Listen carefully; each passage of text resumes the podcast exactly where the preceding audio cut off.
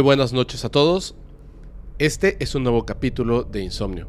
Sean bienvenidos a escuchar terroríficas experiencias reales vividas por la audiencia que mandan al correo que aparece en este momento en pantalla. Escuchen estas historias si se atreven. Está con nosotros esta noche nuestro queridísimo amigo Fermex. ¿Cómo estás? Hola amigo, pues muy buenas noches. Es, pues contento y nervioso con las historias. La ¿Sí? verdad es que eh, ya vi el capítulo, el primer capítulo, y me encantó. Está muy bueno. Qué bueno que te gustó. Está muy muy bueno. Me gustó. Y tú creo que creo que naciste para estar contándonos historias así en este formato. De ¿eh? terror. Sí, me gusta mucho. Me gusta mucho el terror. Yo creo que va a estar buenísimo. Sí. Buenísimo. Traigo unas historias muy buenas. ¿Sí? Muy muy buenas. Yo también, ¿eh? ¿Sí? Ahí, a ver qué tal. A ver, A ver qué tal, qué tal lo hacemos. Oye, eh, un favorzote, antes de que comencemos con las historias, por favor, recuérdanos cuáles son tus redes sociales y a qué te dedicas. Eh, pues estoy solamente en Instagram, Ajá. eh, como arroba fermex22. Y pues básicamente me dedico a trabajar en el podcast. eh, colaboro en la parte de insomnio, colaboro con los, las investigaciones de los viernes y con algunas historias también. Perfecto. Muy bien. Muchas gracias por eso, amigo. No, al contrario. Muchas gracias. De verdad, espero que este, logremos aterrorizar, aterrorizar a la audiencia con estas historias. La verdad es que, híjole, están tremendas. Hay unas historias muy fuertes. Fuertes. Muy, muy fuertes. De verdad, fuertes. Creo que vale la pena recordarle a la gente que el hecho de que estas historias son reales eh, pueden causar uf, pues mucho miedo en, en las personas. Así que es recomendable que estos capítulos no los escuchen ni los vean No. niños y niñas pequeños porque se pueden sugestionar muchísimo, muchísimo. Y también si ustedes son personas impresionables, vayan a ver un capítulo del podcast. Vayan a ver un capítulo del podcast. Sí, creo que este nuevo formato está lleno de un terror que, que quizás no, no habíamos experimentado antes. Así es. Estas historias vienen un poquito más, más crudas, un poquito más, este, pues le dejamos prácticamente casi todo lo que nos describen las personas que nos las mandan. Así es. Entonces ya no le quitamos, ya no le metemos tantos filtros y creo que eso las hace muchísimo más terroríficas. Muchísimo más terroríficas. Fíjate, eh, esta, esta primera no es historia, es una introducción a lo que, a lo que, bueno, sí es una historia, pero no es una, no es una historia del formato. Ok. Es una historia tan breve, pero tan potente, que me parece que es el momento correcto para contarla y para que sepamos de qué vamos a hablar esta noche. Ok. Esta noche, el tema, cementerios. Ok. Esta persona nos dice lo siguiente. Escuchen muy bien. Dice que aquella noche, como muchas otras, se encontraba realizando sus rondas de vigilancia. Dice que caminaba entre los oscuros y estrechos pasillos y su lámpara alcanzaba a iluminar a una gran distancia. Este paisaje, por supuesto, luce aterrador.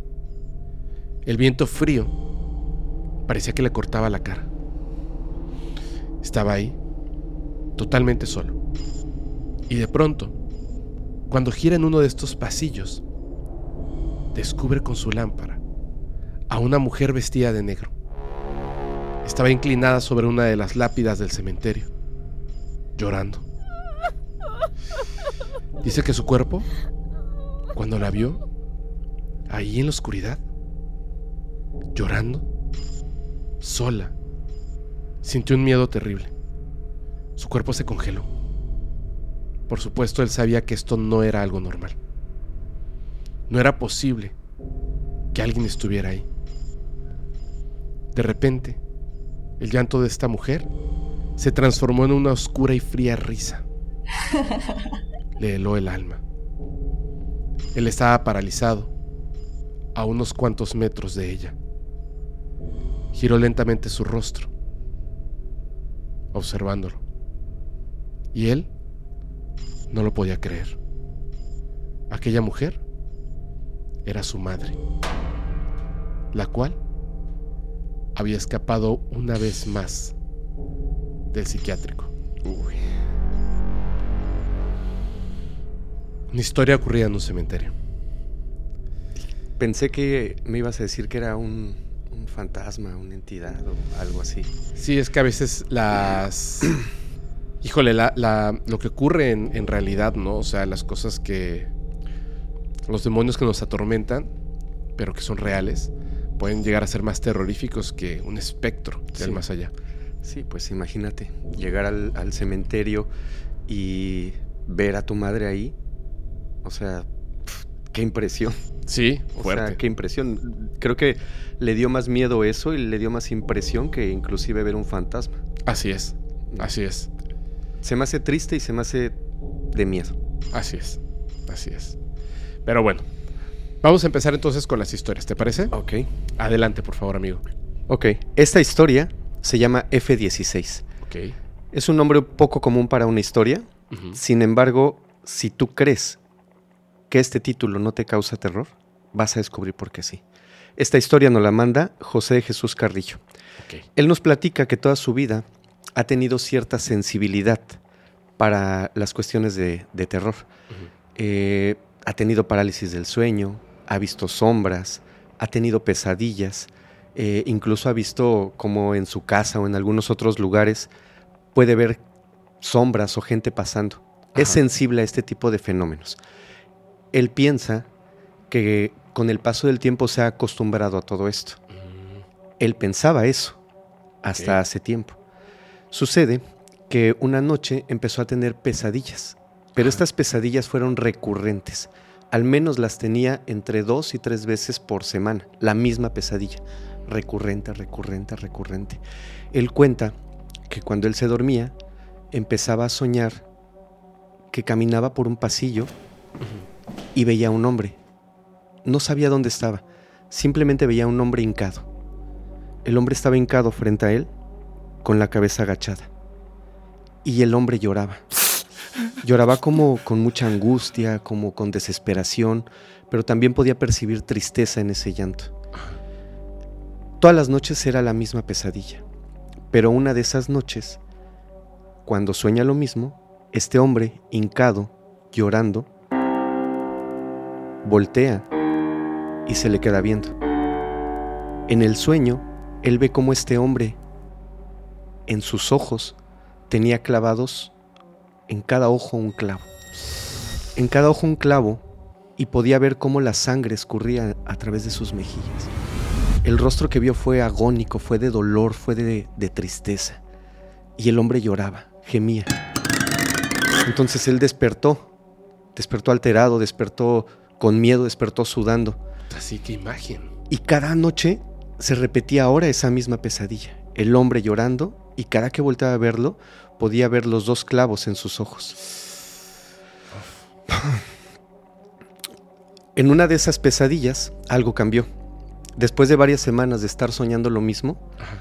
el hombre, al voltear a verlo, le señaló hacia el lado izquierdo, en el sueño. José voltea y alcanza a ver una pequeña tablita que decía F16. Él se quedó eh, en el sueño pensando qué, se podría, qué podría significar eso. Lo dejó pasar, pero alcanzó a distinguir como un poco más del paisaje, como si fuera, como si hubieran tumbas, como si hubieran lápidas. Despertó y despertó más agitado que nunca, con muchísimo miedo, y todo el día siguiente se quedó pensando en todo esto que había soñado, porque el sueño había cambiado. Ahora tenía un dato, Claro, podemos decir. claro. Todo el día se quedó pensando, todo el día se quedó pensando qué podría haber sido. Entonces, como un flashazo, le llegó a la mente. Él vivía en un pueblo muy pequeño. No nos dice dónde, pero dice, yo vivía en un pueblo muy pequeño y no había más que un cementerio en ese pueblo, el cementerio municipal. Cansado de las pesadillas, cansado de, de tener este sueño recurrente cada noche, Ajá. decidió ir al cementerio. Nunca lo había visitado. Afortunadamente no había tenido la necesidad de acompañar a alguien o de llevar a algún familiar. Visita el cementerio, entra y para su sorpresa descubre que cada pasillo tenía una letra que lo podía identificar. Verde. Te juro por Dios que se me enchina la piel. No manches, sí. Cada pasillo tenía una letra del abecedario. Caminó poco a poco, recorrió los pasillos hasta llegar al pasillo F. Lo pensó. Volteó y vio que cada lápida tenía un número. Sí, estaban numeradas. Estaban numeradas. Lo pensó mucho, pero bueno, ya estaba ahí, ¿no? Ajá. Caminó a través del pasillo. Lentamente se fue, pues, sumergiendo cada vez más hasta llegar al número 16. En ese momento ya tenía muchísimo miedo, o sea, él, él describe que ya no quería seguir, pero por otro lado tampoco quería seguir con las pesadillas. Sí, claro. Y si algo ha- habría que hacer o algo podría hacer ahí, lo tenía que hacer. Al llegar al número 16, descubrió que había un mausoleo. Un mausoleo es pequeñas como casitas que, que hacen en, en algunos cementerios, ¿no? Ajá. La puerta del mausoleo no tenía candado, era una puerta de metal muy grande. Estaba abierta. Ya estaba ahí, ya no podía dar un paso atrás. Sí, ya estaba ahí. Ya estaba ahí. Abrió la puerta, entró y lo primero que percibió fue que se sentía un ambiente de tristeza. No sé si has entrado a algún lugar o, o has ido a algún lugar donde sientes, tienes esa sensación de que hay tristeza, de que Sí, hay agonía. impregna, está- Sí, sí, sí, se, se- se siente feo. También descubrió que por la basura que había dentro, por las hojas, por la tierra, era una pues era un mausoleo que no había sido visitado en muchos años. Estuvo inspeccionando un poco y descubrió que en la parte de abajo donde decía el nombre de la persona que no lo puso, pero decía el nombre de la persona que estaba enterrada ahí, había un pequeño pañuelo. Un pañuelo rojo que tenía dentro algo, se estaba hecho bolita. Él sabía que no lo debería de tocar. Él sabía que no lo debería de abrir. Creo que es algo que todos podemos intuir, aunque alguien no nos lo diga, no lo debía tocar. Pero como te digo, ya estaba ahí. O sea, ya echarse para atrás Sí, ya no era una opción. quería resolver el misterio también. Abrió el pañuelo y describe que dentro del pañuelo había un pequeño muñeco de trapo. Y en los ojos, o donde deberían de ir los ojos, tenía clavadas dos tachuelas. Pareciera que el muñeco había sido impregnado como con sangre. Era sangre seca, sangre vieja, pero se, se podía distinguir o se podía intuir que había sido bañado con sangre. Él tomó fuerzas de lo poco que le quedaba, quitó las tachuelas, las tiró al piso, al muñeco lo envolvió y al salir del cementerio lo tiró en un bote de basura. A partir de ese día, él nos platica que nunca más volvió a soñar al hombre con los ojos sangrantes. ¡Wow! Yo cuando la leí, ¡Wow! ¡Qué buena historia! yo cuando la leí me dio mucho miedo. Yo creo que era, no creo, o sea, es- era algo de brujería que le habían hecho a la persona que, que estaba ahí. que estaba ahí enterrada. No forzosamente, porque eh, la brujería la van a dejar en los cementerios. Ok. Pero la persona le Ah, indicó claro, en dónde claro, estaba claro, el claro. trabajo que lo lastimaba. Yo, yo pensé que quien estaba enterrado ahí era quien podría haber tenido la brujería. Pero no, tienes razón. Pudo haber sido de cualquier otra persona y lo fueron a, a dejar ahí. ¡Wow! ¡Qué gran historia, eh! Está cañón, ¿eh? Está súper fuerte, súper interesante. ¡Qué buena historia! Cuando dijiste F-16, pensé en un avión. Sí, yo también cuando vi el título se me hizo extraño y dije, a ver, vamos a leerla. ¡Qué buena historia! ¡Qué buena historia para empezar! Está fuerte, ¿no? ¡Wow! No, hombre. Es. Tiene todos los elementos de, de lo que en realidad ocurre con los fenómenos paranormales de este tipo. El trabajo, la forma en la que lo hacen, como un, una, un espíritu, un alma, una persona que ya no posee un cuerpo físico, pide ayuda. Repetitivo, señalando algo corto. Ajá. Tres, tres dígitos, o sea, Sí, una letra, dos, dos números. números. Y claramente era algo que le señalaban a él. Eso sumado a que nos cuenta al principio de la historia que él siempre ha sido sensible a Sí. este tipo de situaciones. Así es. Yo creo que no todas las personas eh, tenemos, creo que afortunadamente, la sensibilidad de, de ver cosas o de percibir un ente, un fantasma. Y gente que sí lo tiene, eh, como esta persona, pues es a la que yo creo se acercan ellos cuando necesitan ayuda realmente ya que sale de sus manos lo que, los- lo que les está pasando. Qué bárbaro. Qué bárbaro. Qué buena historia, ¿eh? Wow. Wow. Está buena. Está buenísima. Qué miedo y qué valor de seguir. Yo no hubiera llegado, no sé. Ay, qué. No sé, bueno. no sé, yo no hubiera... Yo creo que ni siquiera hubiera ido al cementerio. Se necesita mucho valor para hacer eso. Sí. Y algo la- lo llamó Ajá. al cementerio. Algo lo llamó. Wow, qué bárbaro, qué bárbaro. Comunicaciones del más allá, qué bárbaro. Sí.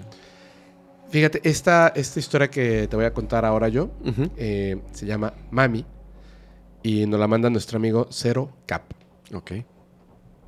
Dice que alrededor del, del año 2010, su familia, obviamente él incluido, que estaba chico en aquel entonces, se mudan a Cozumel. Cozumel, para los que no sepan, es bueno, es aquí en, en la República Mexicana, eh, Caribe, es, no es un lugar grande, ahí es este Playa. playa, es este lugar. Y al no ser un lugar tan grande, no hay, como en otras ciudades, tantos cementerios. Entonces a veces tienen que hacer uso del recurso del espacio, tal cual. Dice que en ese entonces, cuando se fueron a vivir a Cozumel, vivían en un edificio que antes era parte del cementerio principal de Cozumel. Es decir, el terreno era el cementerio. Y lo que hicieron es que mudaron el cementerio, o sea, movieron una parte, del- no todo el cementerio, Ajá. una parte del cementerio para poder construir estos edificios. Dice que este patio era muy grande y había un terreno plano que te llevaba hacia los tendederos de ropa.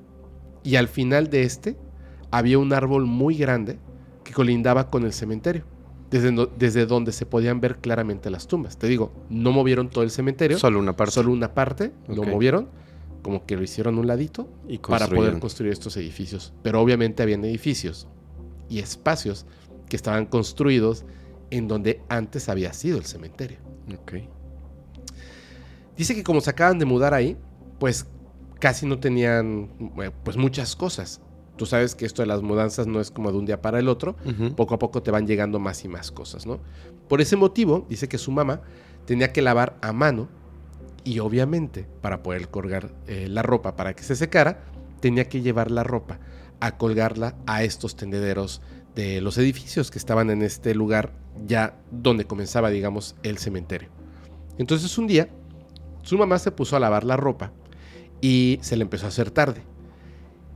Llegó un momento en el que ya había anochecido. Había mucha ropa que lavar y estaba, pues imagínate, a mano, duro y dale. Te tardas muchísimo. Muchísimo. al grado de que dieron las 10 de la noche. Y su papá, por su trabajo, que los había hecho llegar hasta allá, no había llegado todavía a la casa. Uno de esos días en los que se había tenido que quedar a trabajar hasta tarde. Solo estaban su hermanito, eh, su mamá y él. Así que, eh, bueno, pues ellos dicen que ya se habían puesto las pijamas y la mamá les había dicho que, que bueno, eh, se fueran a dormir. De hecho, él recuerda un detalle que me parece muy curioso de las pijamas, que yo también siempre me acuerdo de eso, de mis pijamas de niños. Dice que su pijama era de cochecitos y la de su hermanito era de dinosaurios. Ok. Yo me acuerdo de la mía, que cuando usaba eh, pijamita de niño, era Batman. Me acuerdo de esto muy bien. También tenía una de Spider-Man, pero me gustaba la de Batman. Entonces, como ya era su hora de dormir, su mamá prefirió bajar a tender la ropa sola y eh, mientras llegaba su papá. Así que los mandó a la cama. Tomó la ropa, cerró la puerta y se fue a atender. Dice que mientras ella estaba colgando la ropa, la mamá vio como su hijo, el hermanito de la persona que nos manda esta historia, se fue tras ella. Estaba ahí, con ella, pero no le prestó atención así de, es mi hijo. Simplemente sintió que estaba por ahí y asumió que era su hijo menor por el tamaño. Entonces, mientras tendía la ropa, el niño jugaba con una pelota. O sea, físicamente estaba el niño ahí, estaba jugando con una pelota. Entonces, eh, mientras estaba ahí, escuchó que se acercó su hijo y le dijo, mami, ¿ya casi acabas? Es que tengo mucho miedo. Y la mamá sin voltear a ver, mientras tendía la ropa, le dijo, ay, ya ves, ¿para qué viniste si ya está oscuro? Espérame, ya nos vamos. Y continuó teniendo la ropa, pero entonces sintió un jaloncito en su ropa, seguido de unas palabras. Mami, es que tengo mucho miedo y frío. La mamá terminó de tender y empezó a caminar hacia su casa. Y escuchó que su hijo la seguía. Llegó al departamento, dejó el cubo de ropa. Ahí cerró la puerta y ya no lo vio. Se quedó afuera. Se le hizo raro. Fue rápidamente al cuarto de sus hijos y abrió la puerta. ¿Cuál fue su sorpresa? Que sus dos hijos estaban profundamente dormidos. Ah, no manches. ¿Quién le había seguido? Y se le hizo muy raro. Y le estaba viendo a sus hijos. ¿Se habrá dormido muy rápido? Estaba así, con la luz apagada. Cuando de repente escuchó una vocecita detrás de ella. Mami, ¿ya es hora de dormir? No. Y volteó. Y ahí, parado en la entrada de la habitación, un pequeño niño con una pijama de cuadritos, sucia, con una pelotita en la mano. No tenía ojos. Se asustó. Se hizo hacia atrás. Y en ese como parpadeo de- del susto, ya no estaba ahí. Pero fue tanto el miedo que le dio, tanto, que se quedó ahí, en la habitación con sus hijos. Se hizo bolita, se pegó una de las camas y no salió. Hasta que escuchó que su esposo estaba entrando al departamento. Y él entró, vio todo en silencio, pensó que su mujer ya se había dormido, al igual que sus hijos, Ajá. y cuando pasó, pues la vio ahí en el cuarto de, de los niños. Y ella estaba pálida, pálida. Y le contó lo que había pasado. Ay, y el papá no le creyó. Le dijo, son tonterías. O sea, te lo imaginaste, te equivocaste, No. ya sabes. Ajá. Pero bueno, esa es la historia de la mamá. Dice que pasaron un tiempo viviendo en ese edificio. Y así como tuvieron que estar ahí, en ese tiempo, pues después nuevamente tuvieron que mudarse. La historia se la contó su madre hace unos días. Esto ocurrió hace muchos años. Pero a él, que escribe esta historia, la mamá se lo contó hace unos días. La experiencia que vivió una vez Ajá. cuando acaban de llegar a esos departamentos en Cozumel. Y él pensó, esto es extraño. Porque en el tiempo que estuvimos viviendo ahí, yo recuerdo a mi hermanito que jugaba con otro niño. Un niño con una pelota y una pijama de cuadritos.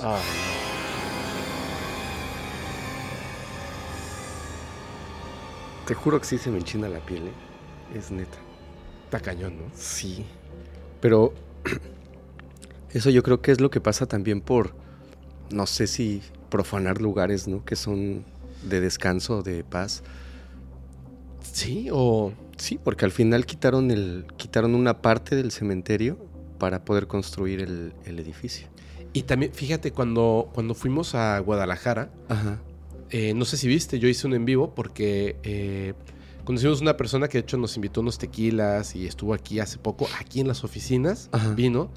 Este, su familia hace estas cosas de vidrio soplado, Ok. súper padre, súper bonito.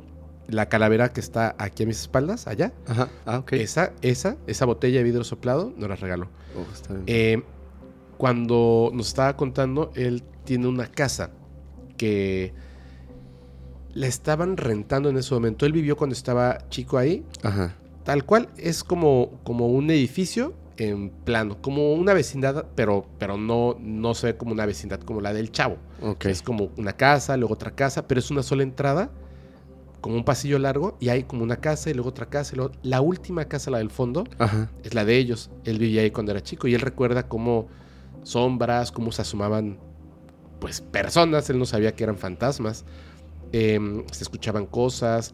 Un día dice que escuchó como, como un ruido así, pac, pac, pac, pac, pac, fuerte, fuerte, fuerte, fuerte, ya grande. Ajá.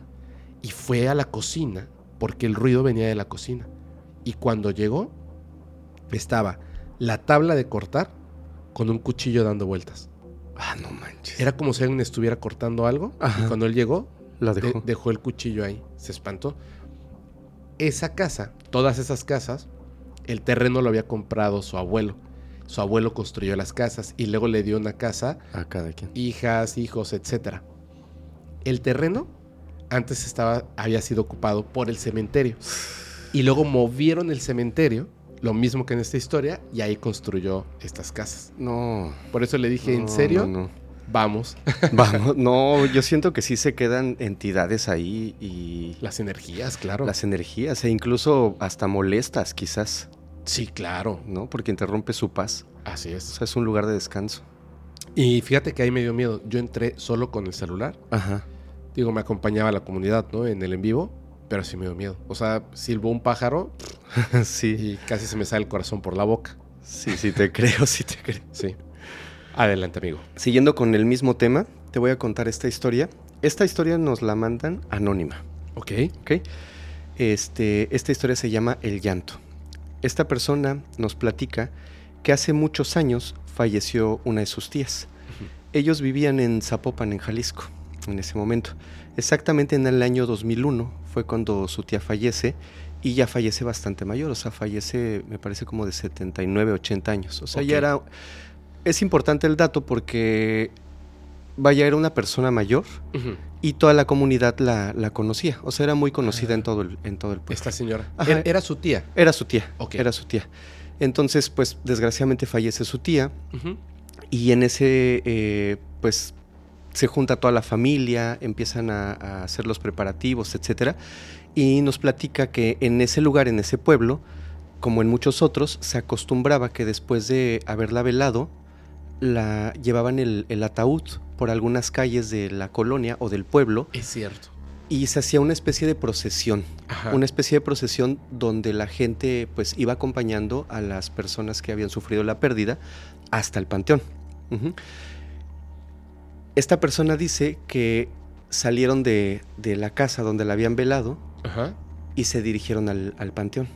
En, ese, en esa especie de procesión, como era una persona ya conocida en la comunidad, pues se fue uniendo gente en el camino que se enteraban que pues la, la señora había fallecido, la habían conocido de muchos años y poco a poco se fue uniendo gente, gente que no sabía, que se enteraron, etcétera, y se fueron uniendo a la, a la procesión poco a poco.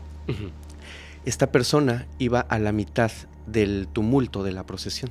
Ok. Entonces, pues todos iban en silencio, muchas personas iban llorando, otros iban rezando. Se, se da también como esa costumbre de que hay algunas señoras que van rezando en el camino, ¿no? Sí, van con los rosarios. Van con los rosarios Los rosarios, ¿no? y van rezando ahí algunas oraciones. Entonces, van caminando, recorren cerca de 10 calles y justo cuando entran al, al cementerio, cuando cruzan la puerta del cementerio, unos metros adelante, esta persona empieza a escuchar como un llanto muy, muy triste, muy agudo, como, como, pues sí, un llanto que no venía escuchando en las calles atrás, Ah, distinto, ¿no? distinto a lo que ya venía escuchando. Pero, pues dice que por respeto a la persona que, que venía, pues llorando, no quiso voltear a ver porque se le hizo como de mala educación voltear a, a ver por qué lloraba de esa manera Ajá. pero describe el llanto como muy triste, como muy, pues sí, muy, muy, muy triste por la pérdida de la persona. Ajá. Siguieron caminando, el cementerio describe que era algo grande y siguieron caminando, caminando, caminando. Conforme iban pasando, el llanto se iba acercando un poquito más a, a esta persona, como que lo escuchaba cada vez más cerca, cada vez más cerca, pero decidió definitivamente no voltear, porque además se entiende que él también estaba viviendo un luto Claro. era su tía. Entonces no voltea, llegan a la parte del cementerio donde van a enterrar a, a su tía Ajá. En esa parte del cementerio, las personas se, se empiezan a, a hacer como en un círculo, ¿sabes? Como alrededor del, del lugar donde va Claro. a, a enterrar ¿Dónde a la van persona. Pero para ese momento ya eran muchas las personas. O sea, él describe que eran entre 50, 60 personas las que se fueron uniendo a lo largo de la, pues, de la caminata, de la procesión. Entonces ya eran muchas las que estaban ahí. Empiezan a hacer los preparativos, empiezan a rezar, etcétera. Solamente faltaba que llegara el, el sacerdote, el padre, que es el que le da la, pues, la bendición al momento de que bajan el ataúd.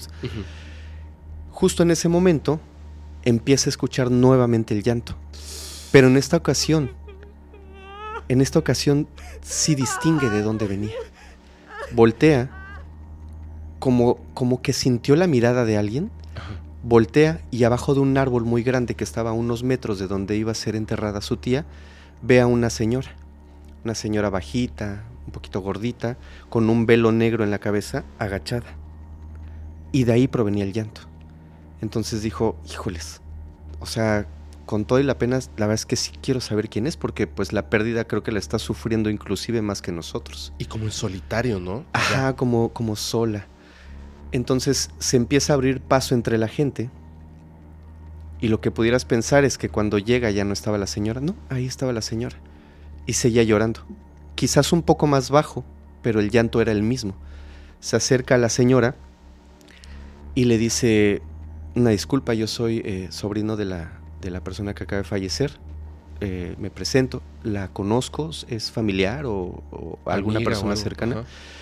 Y la señora solamente, sin quitarse el velo y con la, la vista agachada, le dice, era mi amiga.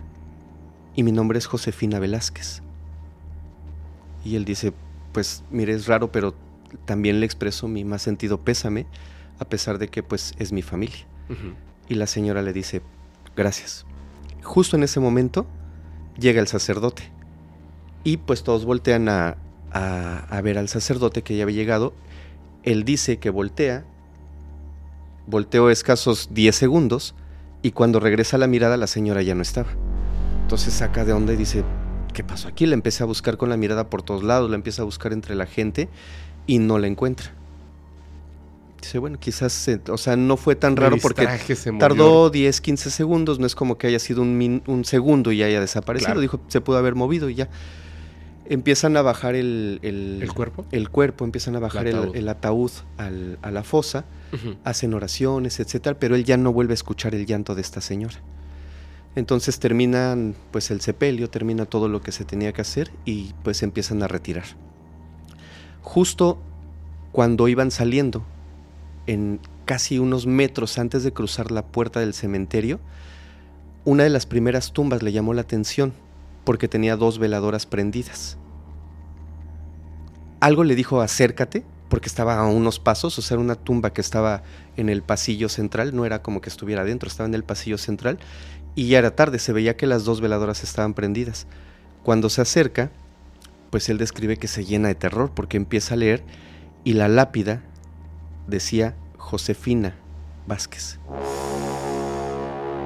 Es la misma persona que había, que había estado llorando en el, en el sepelio de su tía.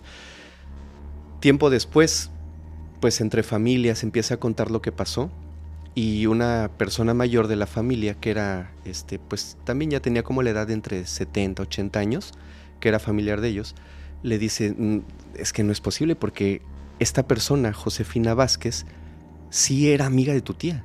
Fueron amigas en la juventud. Todo, toda su vida la tía vivió en ese, en ese pueblo. Ella fue amiga en su juventud. Y siguieron siendo amigas hasta muchísimos años más. Hasta que con el paso de los años Josefina eh, perdió la vida, no sé de qué manera, y le fue a llorar a tu tía. Y él se quedó pues... ¿Te puedo decir algo? Sí. Hay una cuestión que, que me parece como, oye, qué bonito, la fue a visitar, pero es algo que me deja sumamente intranquilo. Cuando falleces, te reciben con gusto. Uy. ¿Por qué estaba llorando? Sí, buena ¿Iba pregunta. a otro lado? Probablemente.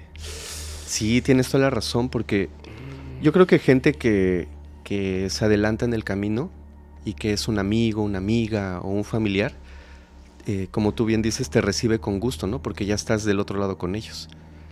Pero el que haya estado llorando tan, tan agónicamente, tan tristemente la señora, quién sabe dónde le tocó ir, ¿no? A la tía. Híjole. No, no, no sabemos cómo era la tía, no sabemos si era una buena persona, una mala persona. O sea, no, no, no hay un contexto de, de su vida. O sea, no nos lo escribe, solamente nos cuenta esto. Mira, voy a, voy a dos cosas brevísimas, solamente para por qué dijo esto, ¿no? O sea, eh, y me gustaría también que la gente, si tienen alguna experiencia del tipo de lo que voy a contar a, a continuación y que tiene que ver con esta historia, póngalo por favor en los comentarios. Es muy importante. Pónganlo brevemente su versión de su historia.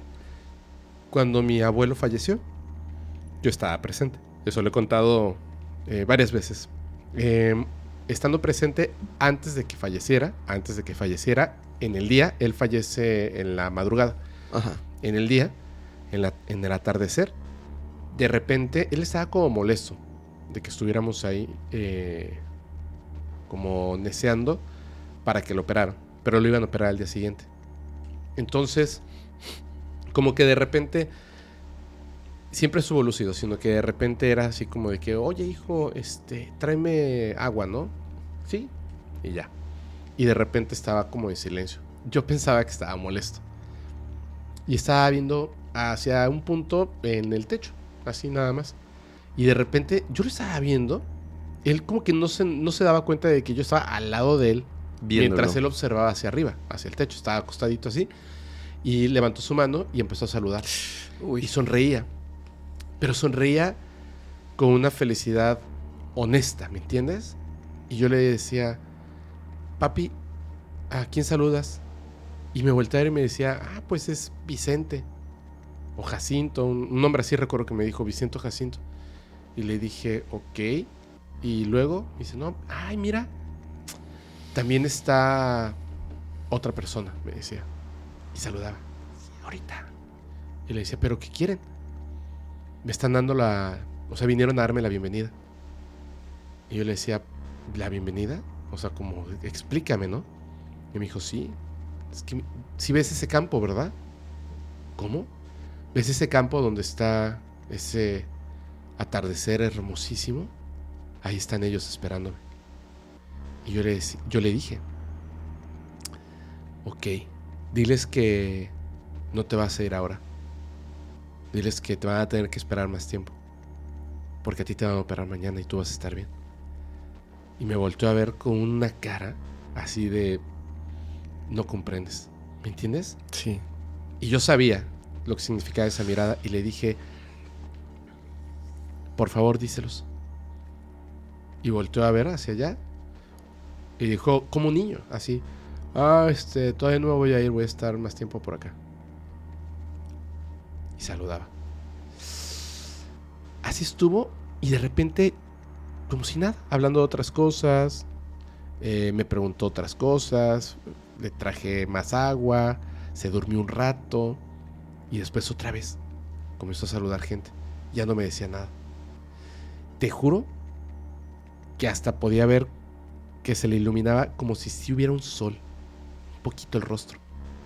Y yo volteaba todavía así como, ¿qué es esto? Y bueno, falleció esa madrugada eh, y yo sé que está muy bien, ¿me entiendes? Lo fueron a recibir. Un amigo que de hecho ayer hablé con él, me contó una vez esta historia. Su abuela había sido una persona muy mala. Muy, muy mala. Literalmente la familia no la quería. Entonces, eh, pues a él no le tocaron estas situaciones por las cuales la familia no la quería. Solo sabían que era una persona muy mala y que no la quería. Y punto. Y de repente se enteró que la abuela estaba muy enferma. Y había llegado a un hospital y nadie la iba a ver. Nadie. Nadie le iba a cuidar. Y a él le dio mucho sentimiento. Y dijo, pues yo voy a ir. Su papá le dijo, no vayas. Es una mala persona. Es una muy mala persona. Y él fue. Dice, sí, la, la abuela de verdad era una mala persona. Porque pues estaba ahí sola en una habitación. eh, totalmente sola. Y cuando llegó le dijo, hola, este, soy tu nieto, bla, bla, bla, hijo de tu hijo. Ah, ¿y qué quieres? Dijo, no, pues este, vengo a cuidarte a ver si, si necesitas algo. No necesito nada. ¿Quieres un libro, unas revistas? Bueno, cómprame una revista. Y fue y le compró una revista. Se la llevó. ¿Te vas a quedar? Sí. Bueno. Y lo trataba súper mal. Dice que en un momento pensó, ya mejor me voy. O sea, de ya mejor me voy. Y estaba ahí. La cama en la que estaba es de estas, ya ves que casi todas son como de, de metal, como de tubo, Como tubular, sí. como tubular. Pues ahí estaba. Y él en la noche jaló una silla, como era familiar se podía quedar, jaló una silla y este y estaba ahí y de hecho agarró la revista que le había comprado a la abuela que ya estaba dormida, Ajá. estaba ahí dormida. Entonces él agarró la revista en la madrugada y se puso a leerla con el poquito de, de luz que había dentro de la habitación. Y de repente escuchó a su abuela que le decía, hijo, hijo, pero suavecito. Entonces él bajó la revista y la vio. Tenía una cara de miedo horrible. Tenía miedo. Se acercó y le dijo, ¿qué te pasa, abuela? Y ella lo tomó mano, de la mano. Y lo volteó a ver con un rostro. Perdóname. ¿Tú crees que me perdone? Tranquila, abuela. No. Es que ya me voy. Ya vino por mí. Es horrible. No dejes que me lleve. Tranquila, abuela. Todo va a estar bien. No. No vino por mí quien yo pensaba. Uy. Ayúdame. Tranquila, no va a pasar nada. Y la abuela veía algo. Dice que él volteó. No había nada. Tranquila. De verdad no pasa nada. No hay nada. La calmó. Ella se volvió a acostar y estaba así, observando la habitación. Y él se sentó. Y dice, no sé si no me he dado cuenta, pero está haciendo mucho frío. Y estaba como intranquilo él también, cuando de repente algo llamó su atención. Había una sombra en el tubo, como que algo se reflejaba, y empezó a avanzar. Algo negro que se reflejaba en el tubo Ajá. iba avanzando, como hacia la abuela. Pasó de lado a lado del tubo, él lo estaba viendo, y cuando terminó de pasar, su abuela falleció. Uy. Te lo juro. Yo creo que sí, sí hay algo que viene por nosotros. O hay alguien que viene por nosotros dependiendo las acciones que hayas tenido en vida. Ay, no. Fíjate que es, es curioso, pero creo que ese tipo de historias se repiten muchísimo. O sea, eso que acabas de contar. Hace muchos, muchos años falleció mi abuela. Yo la quería muchísimo, muchísimo. Así crecí, mm, gran parte de mi vida crecí con ella. La veía como, como mi segunda mamá o como mi primer mamá incluso. O sea, pasé muchos años de mi vida con ella. Viví durante la infancia y todo. O sea, sentí un amor muy fuerte por ella. Pasaron muchos años y ella falleció más o menos como de 89 años, o sea, ya estaba bastante grande. Cuando ella enfermó, pasó casi la misma experiencia. Ella, ella falleció, se puede decir que de causas naturales, o sea, fue ya por la edad, no fue Ajá. por alguna enfermedad, no tenía, o sea, no tenía algo que, que fuera crónico, alguna enfermedad Claro. falleció de causas naturales. Los últimos días este, que, que vivió eh, estuvo en casa de, de mi otra abuela. Bueno, digamos que era como mi bisabuela, para que se entienda. Y la llevaron a casa de mi abuela, la mamá de mi mamá. Y, e- y esta señora era la mamá de tu abuela. Ajá, es que es un poco complicada la historia, te voy a- así súper rápido. Era eh, hermana del papá de mi abuela, de la mamá Ya. de mi mamá. Pero yo le decía abuela, Claro. que en realidad vendría siendo mi tía abuela. Ajá. Sin embargo, le decía abuela y la quería muchísimo porque crecí con ella. O sea, por muchísimas razones que no vienen al caso, yo crecí con ella y ella me quería mucho a mí. Entonces, cuando ella se enferma, los últimos días la llevan a casa de, de mi abuela. Ahí es donde ella fallece. A mí me dio muchísima tristeza porque cuando ella falleció, yo, yo, yo no alcancé a llegar. Yo ya no llegué, de verdad. O sea, para mí fue algo así muy fuerte porque yo la quería tanto, pero yo sabía que ella iba a estar más tiempo. Yo, yo, yo presentía que ella iba a estar más tiempo con nosotros y desgraciadamente no fue así. O sea, ella falleció, yo estaba trabajando ahí por, por San Jerónimo y cuando me avisaron, pues, o sea, sí, me solté a llorar, así, cañón. Tomé un taxi y de San Jerónimo hasta Santa María la Ribera, que es donde estaba, te juro que me fui llorando todo el camino. Pero ya sabes que no ibas a llegar. No, ya no. O sea, porque ya me habían avisado que ella había fallecido. Para eso me hablaron. Entonces cuando llegué, pues ya estaba en el cuarto donde, donde estaba acostada. Este, todavía llegué, me acerqué a ella, le di un beso, le tomé la mano, pero pues ya estaba, ya estaba muerta. Entonces mi abuela me dice que ella pedía como, a- como verme al final. O sea, es una cosa que me quedó bien grabada. O sea, Sí, pedía, pedía verme y yo no alcancé a llegar. Pero decía que como que sus últimas palabras o lo último que, que alcanzó a decir, eh, mi abuela se acercó a ella y le decía, tranquila, tranquila, y le decía, es que ya están mis hermanos aquí. Y mi abuela le decía, no, tranquila, tía, tranquila, o sea, de verdad, ahorita viene un doctor, es que ya están mis hermanos. Y dentro de todo le decía, ¿no los estás viendo? Y mi abuela, o sea, le decía, no, tía, no hay nadie. Es que está Sabino. Es que está tal. Y mi abuela, no, tía. Ya están aquí. Pero lo decía con... Bueno, lo que ella me escribe es que lo decía con alegría. Lo decía con gusto. O sea, lo que me queda es que... Pues se fue contenta. Sí, Y... Pues se fue con sus hermanos. sí, Por eso creo que lo que hacemos en vida tiene repercusión en la muerte. por supuesto. Yo creo y sé que ella fue una buena persona. Claro. Y cuando ella partió se fue con gente que, que en vida la amó y la quiso. Yo sí quiero trascender. Creo que todos. Todos. Qué fuerte. Uf. Me duele mucho, pero sí, Sí, duele, sí claro. es por una supuesto. parte que, que no olvido, ¿no? Que si alguien se presenta al final del camino.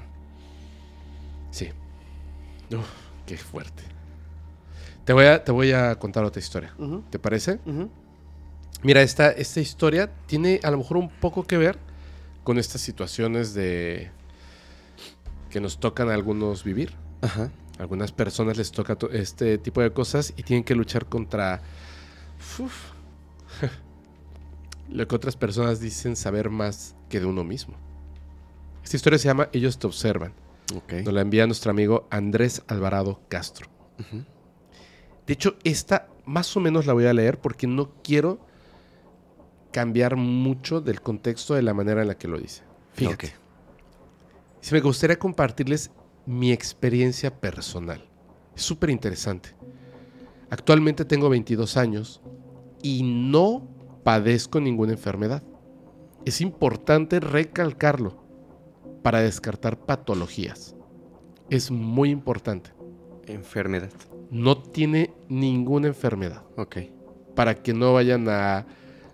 a- ya sabes, las personas que descartan inmediatamente esto. Por ejemplo, de lo que hablabas de tu abuela, de lo que te hablaba de mi abuelo y de lo que muchas personas ver en los comentarios van a escribir. Hay personas que eh, no está mal tener su opinión, pero decir que esto es así sin comprobación es difícil. No, lo que pasa es que se están eh, desconectando las funciones cerebrales y entonces la gente alucina. Bueno, obviamente.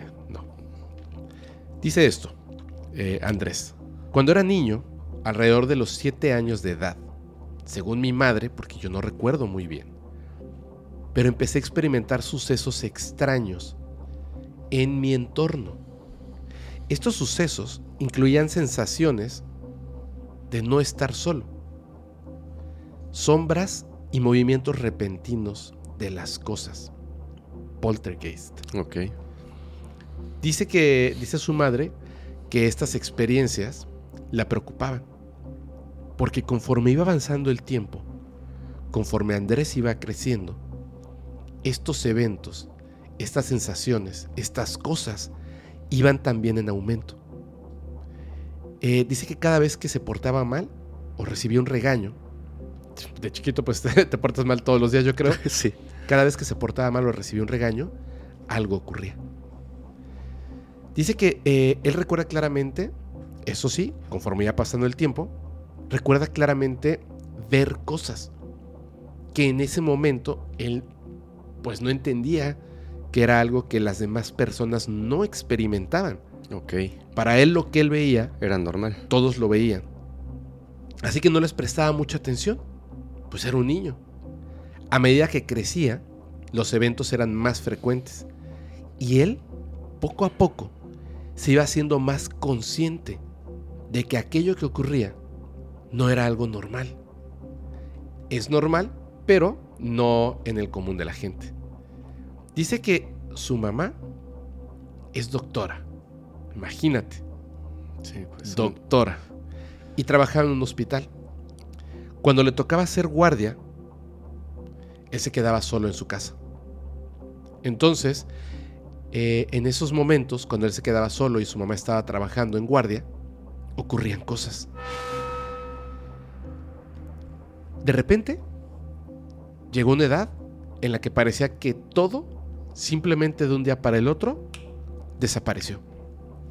Empezó a soñar únicamente, soñar, Ya no veía. ya no ver, con la sombra de un hombre alto. Y este hombre alto simplemente lo observaba. Pero la mamá se dio cuenta de algo. Cuando ya estaban celebrando que estas cosas raras ya no ocurrían a su alrededor, sino simplemente un sueño de un hombre alto, triste, que lo observaba, cuando soñaba con ese hombre alto, Andrés despertaba con rasguños y moretones. Él se acostumbró a esto, a soñar con este hombre alto, triste, oscuro, que lo veía y ya sabía que al despertar iba a tener moretones, rasguños. O sea, era normal. Se volvió normal Al- algo para él. normal para él. Se volvió. Eh, cuando cumple los 12 años, hubo un suceso que le marcó la vida. Y era que por primera vez él iba a tener su propia habitación. Era una habitación que dice que la utilizaban para guardar cosas, cajas y así. Entonces, como ya tenía 12 años, iba a tener su primera habitación. Y estaban pues ordenando esa habitación, sacando las cosas, pintando las paredes, etcétera Arreglando. estaban arreglando. En una de esas ocasiones que él se queda solo, ya con 12 años, entra a la habitación para ver cómo estaba quedando su futura habitación, ¿no? Estaba muy contento. Ese día, otra vez, su mamá estaba de guardia en el hospital. Él solo en casa, llega a ver cómo va su habitación, abre la puerta y al entrar, dentro de la habitación, había una sombra blanca. Esta sombra blanca era como de una mujer que tenía un velo y detrás de ese velo no había rostro. Era una mujer sin rostro, inmóvil. Él la vio, se espanta, retrocede y cuando él retrocede, la mujer avanza hacia él. Y él retrocede un paso más y la mujer da un paso más hacia él. Uy, qué miedo. Y conforme él retrocedía, la mujer se iba acercando cada vez más y más a él. Se espantó horrible. Comenzó a llorar y salió corriendo. Y se refugió en la habitación de su madre. No se dio cuenta de que estaba cometiendo un grave error. Cuando entró a la habitación de su madre, estaba ahí el hombre alto Uy, la sombra de este hombre, tal cual como en sus sueños. Pero ahora estaba presente en la habitación. Estaba ahí, pero no lo observaba él. Observaba algo. Y él al darse cuenta de que el hombre alto no lo vio, lo único que se le ocurrió hacer, puesto que la mujer no. del velo la- lo venía persiguiendo, No, bueno. fue meterse debajo de las sábanas y las cobijas en la cama y hacerse bolita. Ya sabes, la sábana mágica Sí, infalible. funciona, es infalible. Y ahí se quedó tratando de dormir. No se quería asomar, pero por nada del mundo, por nada del mundo. Y se quedó dormido. Cuando llegó su mamá, ya al día siguiente, le contó lo que había sucedido. Cuando le contó de la mujer, del velo, como que raro, ¿no? Pero cuando le dijo que la sombra estaba en su habitación y no lo estaba viendo a él, sino ese objeto que estaba en la habitación, la mamá se incomodó. ¿Qué pasa, mamá? Nada. ¿Tocaste algo de mi habitación? No. Solo fue tu imaginación. Pero no era cierto.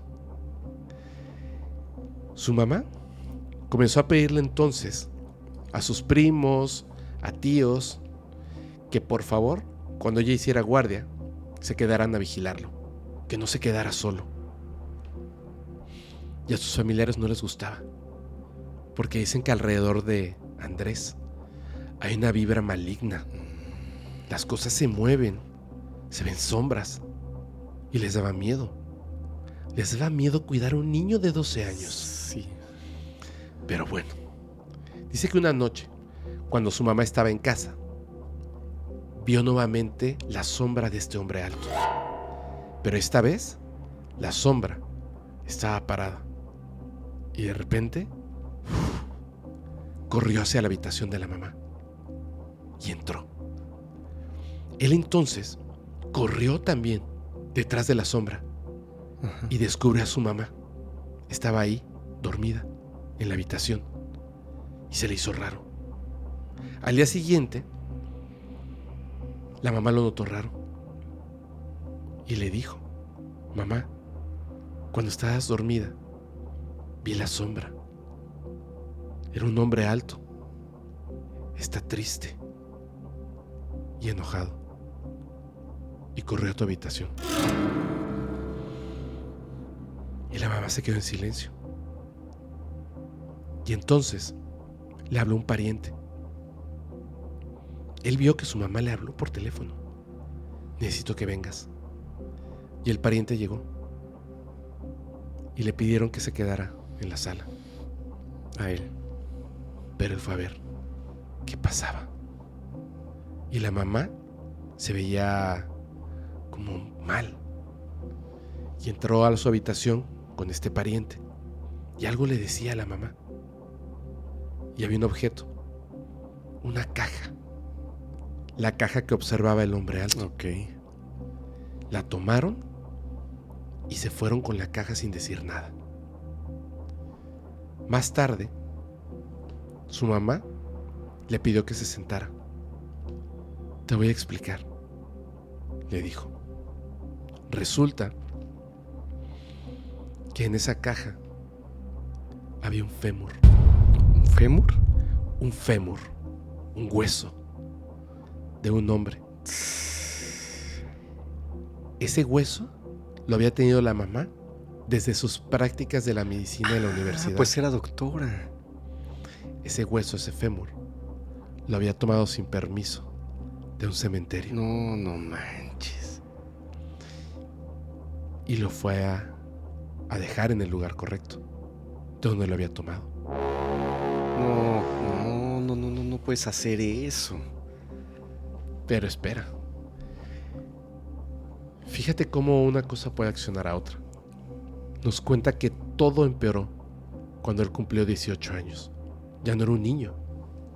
Cuando él cumplió 18 años, todo aquello que le pasaba elevó de nivel. Impresionante. Comenzó entonces a ver sombras blancas y entidades detrás de las personas. Dice que es muy interesante porque ahora ya puede ver los rostros. Ya puede ver los rostros de estas personas que están ahí, pero son como irreconocibles, como si estuvieran difuminados, Como borrosos. borrosos. Dice, los veo cuando salgo a la calle o cuando voy de fiesta con mis amigos.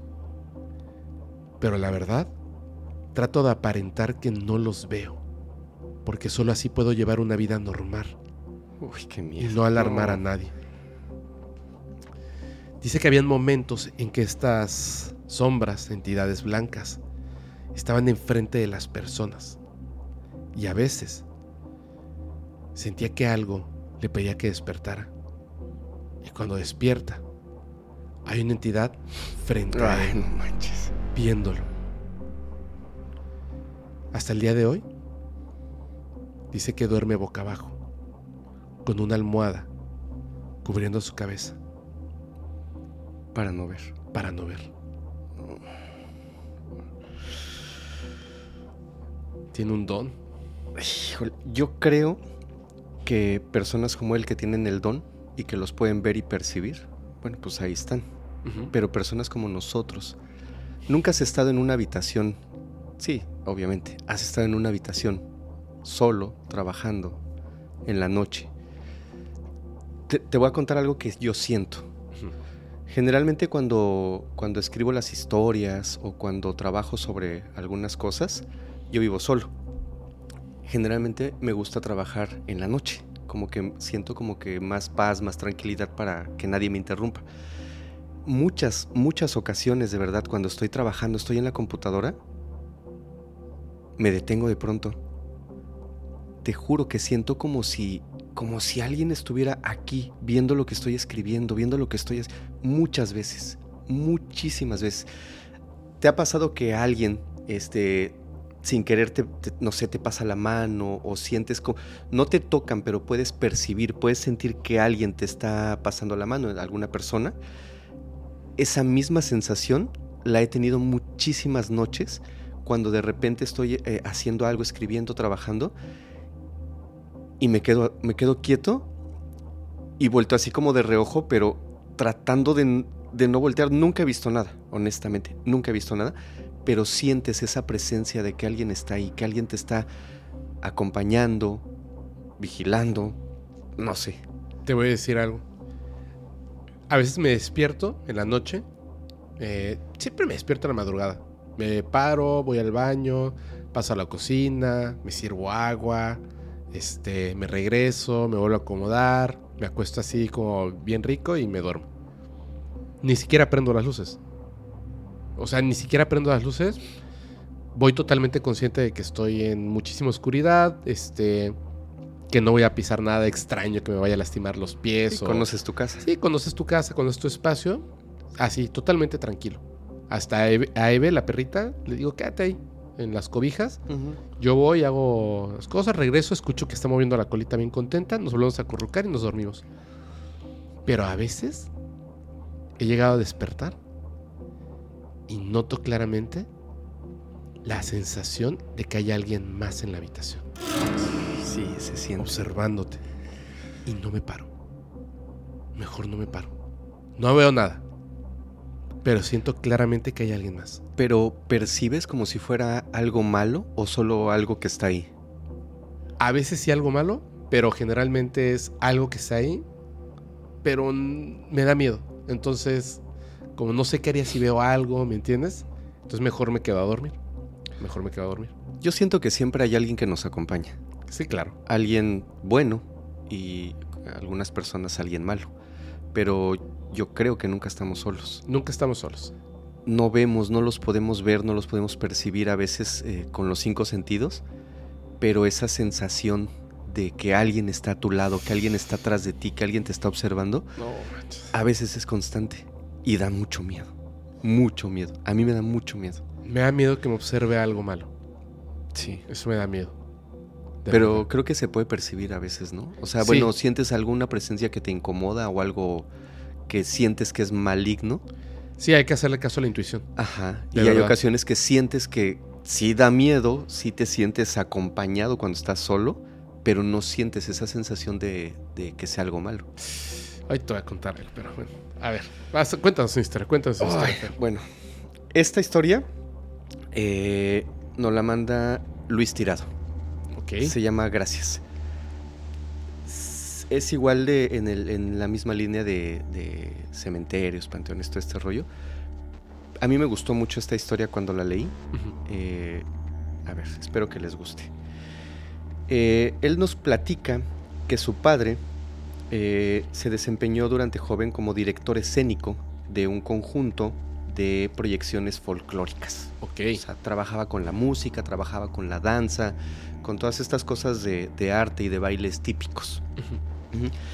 Entonces, en esos años, eh, su padre era joven y tenía un- una, una tarea de recopilar información sobre un baile típico de Chile.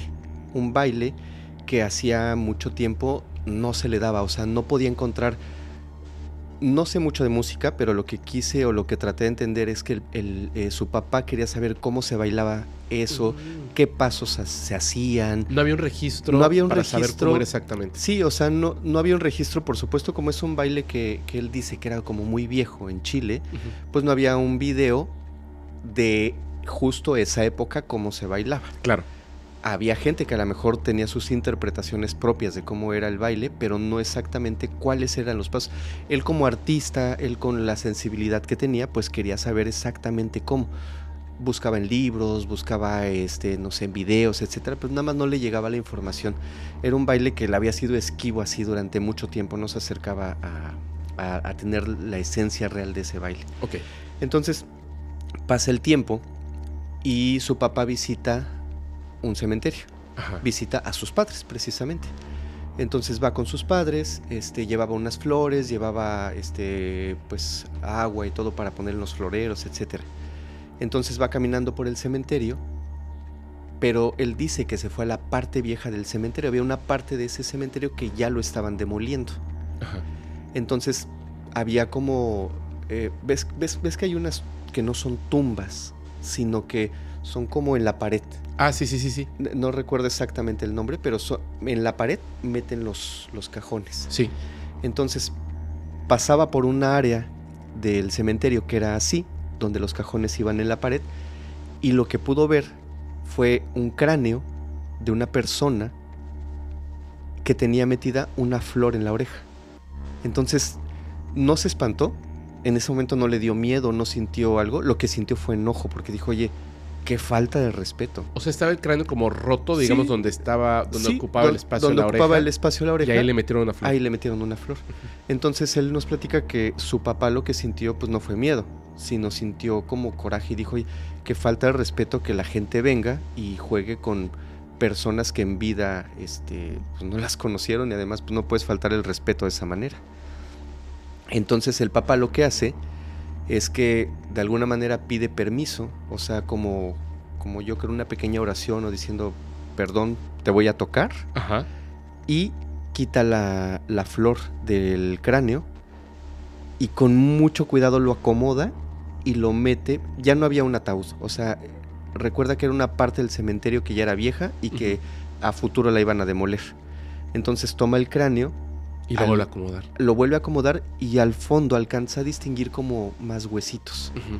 Entonces, no sé, quizás sacaron el ataúd en algún momento, lo robaron, no, no sé, no sé qué haya pasado, pero estaban ahí nada más los huesos. Sí suele pasar en algunos este, lugares o cementerios que ya nada más hay los huesitos de las personas. Sí.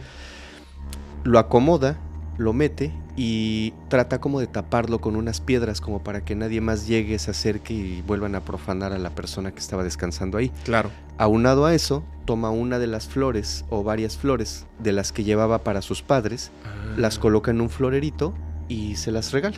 O sea, Ah. como a manera de, aunque él no hizo nada malo, Claro, pues a manera de disculpa. claro. Se las pone. Entonces, pues ya pasa el tiempo, pasa una o dos semanas y de pronto su padre tiene un sueño, no una pesadilla, tiene un sueño. Dentro de este sueño, él se ve en su habitación Ajá. justo ve la habitación como la vio al momento de dormir, o sea, todo acomodado, despierta en el sueño, vaya, y ve exactamente sus libros, su silla, se- su ropa, las cosas que tenía normal, en el sueño las ve exactamente iguales. Dentro del sueño él no tiene miedo, y de la ventana se empieza a aparecer una especie de como de humo, algo denso. Él se queda viendo y de ese humo sale un hombre. Dice que en el sueño él vio un hombre muy bien vestido, alto, de, con una especie de trajecito. eh, utilizaba como, como una cinta, en vez de una corbata, como una pequeña cinta, no un moño, sino como una cintita. Ajá. El hombre se presenta y solamente le sonríe. Él se queda parado y, le, y en el sueño le dice, ¿quién eres? Y le dice, no quieres saberlo. Y dice, no, de verdad, ¿quién eres? No quieres saberlo, pero te voy a hacer un regalo. Como, como si fuera algo sumamente extraño, desaparece la figura del hombre Ajá. y en su lugar, tú sabes que en los sueños puedes ver mil cosas que no pueden tener sentido, pero en ese momento para ti sí la tienen. Así es. Él empieza a ver cómo de al desaparecer este hombre empieza a aparecer la imagen de dos personas tomadas de la mano bailando. Él en el sueño se sorprende y dice, "No, no puede ser posible." Escuchaba la música, veía a dos personas que lucían como muy antiguas él sabía que era el baile que estaba buscando. Él sabía que era ese baile. Perfectamente. Desaparece la imagen del baile y vuelve a aparecer la imagen del hombre. Y le dice, gracias. Y esta persona le vuelve a repetir, ¿quién eres? Y le dice, no, te vas a espantar. De verdad quiero saber quién eres. Gracias por mostrarme lo que me acabas de mostrar. Y le dice, bueno, si tú insistes, que así sea. Se vuelve a borrar la imagen del hombre y lo último que alcanzó a ver esta persona antes de despertar fue un cráneo con una flor. Se despierta, se despierta exaltado, se despierta, se despierta con miedo, se despierta contento porque tenía perfectamente grabados los pasos, la música de lo que él había buscado por mucho tiempo. Pero no termina ahí la historia. No manches. Él, eh, después de todo esto que pasó, se lo platica a, uno de sus amigos que también se dedicaba a todo este rollo de la música y le dice, oye, ¿sabes qué? Me pasó algo súper extraño, pero tiene sentido. Pero yo quiero saber un poquito más. Entonces, su amigo le dice, ¿por qué no vamos al cementerio? Hay un registro y vemos si algo, algo podemos averiguar de la persona que, que estaba este, eh, Ahí, en ese el- el- la del cráneo. Entonces, efectivamente van, dan el número, la ubicación, etcétera. Dicen que son familiares lejanos, que van a dejar algunas flores, pero este, pues quieren más datos de la persona que está ahí. La sorpresa es que cuando, cuando les dan los datos, en el registro decía que la persona que estaba ahí había sido un bailarín folclórico profesional. Entonces, pues ellos se quedan, pues se quedan helados, ¿no? O sea, dice, de verdad no fue un sueño entonces. O sea, sí, pero realmente vino a dejarme un mensaje y me agradeció lo que yo hice por él. A partir de ese día, esta persona, todas las semanas que va al cementerio, porque es muy respetuoso con la cuestión de sus padres, los visita muy seguido, cada que va al cementerio, le regala una veladora y un ramo de flores. Qué emotivo. Sí. Qué, qué hermosa Fíjate historia. que cuando la leí, no me dio miedo, me dio como, pues Está una sensación bonita, ¿no? Está hermosa. una sensación bonita de, de que como aun cuando la gente trasciende y es gente buena, no siempre llegan y te espantan o te sacan el susto de tu vida. También pueden venir y ayudarte, darte un mensaje, agradecerte y gente que quizás no, no conoces. Y por supuesto que en los sueños es donde se puede ejercer esa comunicación más limpia. Sí. Es impresionante. ¿Te acuerdas que en algún momento platicábamos de por qué cuando, cuando te espantan, cuando una entidad este, eh, se hace presente mientras estás despierto, mientras estás a- así al 100? eh, son ruiditos pequeños, son cositas que no percibes, pero durante el sueño tienen la energía para transmitirte absolutamente todo lo que ellos quieran. Y, y hasta no tiene que ser limitarse únicamente a lo verbal. Ajá. Como en este caso, le mostró una escena Sí, completa de- del baile y permitir que puedas recordarlo, tener una comunicación. O sea, es fue algo bonito. fantástico, sí, claro. No tienes los limitantes de, de la vida física. Sí, y fue algo bonito y creo que no es algo tan común. Está súper bonita esa historia. Me siento mal por lo que voy a contar a continuación. Me siento mal. ¿Está fea? Horrible. Por favor. Yo sé que van a decir, ah, pero han estado bien para las historias que está contando el Fer, bla, bla, bla, bla. No, no, no, no. No puede escuchar esto. No puede escuchar esto un niño o una niña pequeños. Si son impresionables, literal, así como si se tratara de la televisión antigua, le cambian un ratito o la adelantan a esta historia, por favor. Esta historia se llama Premonición. Nos, las ma- nos la manda Christopher JR 502. Así se hace llamar. Ok. Christopher JR 502. Atención, cuidado. Eh, nos comenta que vive cerca de un cementerio de, la de su localidad. Está en una pendiente. Actualmente, ojo con esto, ¿eh? Donde él vive, su casa, está a dos casas de donde comienza el cementerio. Tal cual. Y la de sus tíos, los cuales son los protagonistas de esta historia, es la casa que está justo eh, donde comienza el cementerio. O sea, la casa está pared con pared Ah, ok, está pegada. con el cementerio, sí, Ya, tal ya, ya. cual. O sea, tu vecino es el cementerio. Tal cual. Así, la casa está pegada. Está pegada al cementerio. Dice que alrededor de 1992, la esposa de su tío, de nombre Paula, se encontraba acostada en su casa normal, cuando de repente comenzó a escuchar un ruido súper particular, muy extraño. No es algo que escucharías en el día a día, te lo juro. Sin embargo, es un ruido que sí reconocerías de manera inmediata. Escuchaba cómo estaban tirando tierra en su techo. Tierra. El techo de su casa, eh, pues de lámina, se escucha el... Sí. Hemos escuchado ese ruido por alguna razón en películas, en, eh, en todos lados. O sea, Sí. en algún momento hemos escuchado claro, cómo se todos. escucha esa tierra cayendo. Ajá. Entonces ella empieza a escuchar cómo en el techo, en el techo, está cayendo tierra. Por supuesto, esto se le hace súper raro. Se levanta y sale a ver quién es el chistosito o chistosita que está tirando tierra sobre su casa. Y cuando sale, no hay nadie. Está sola en la calle.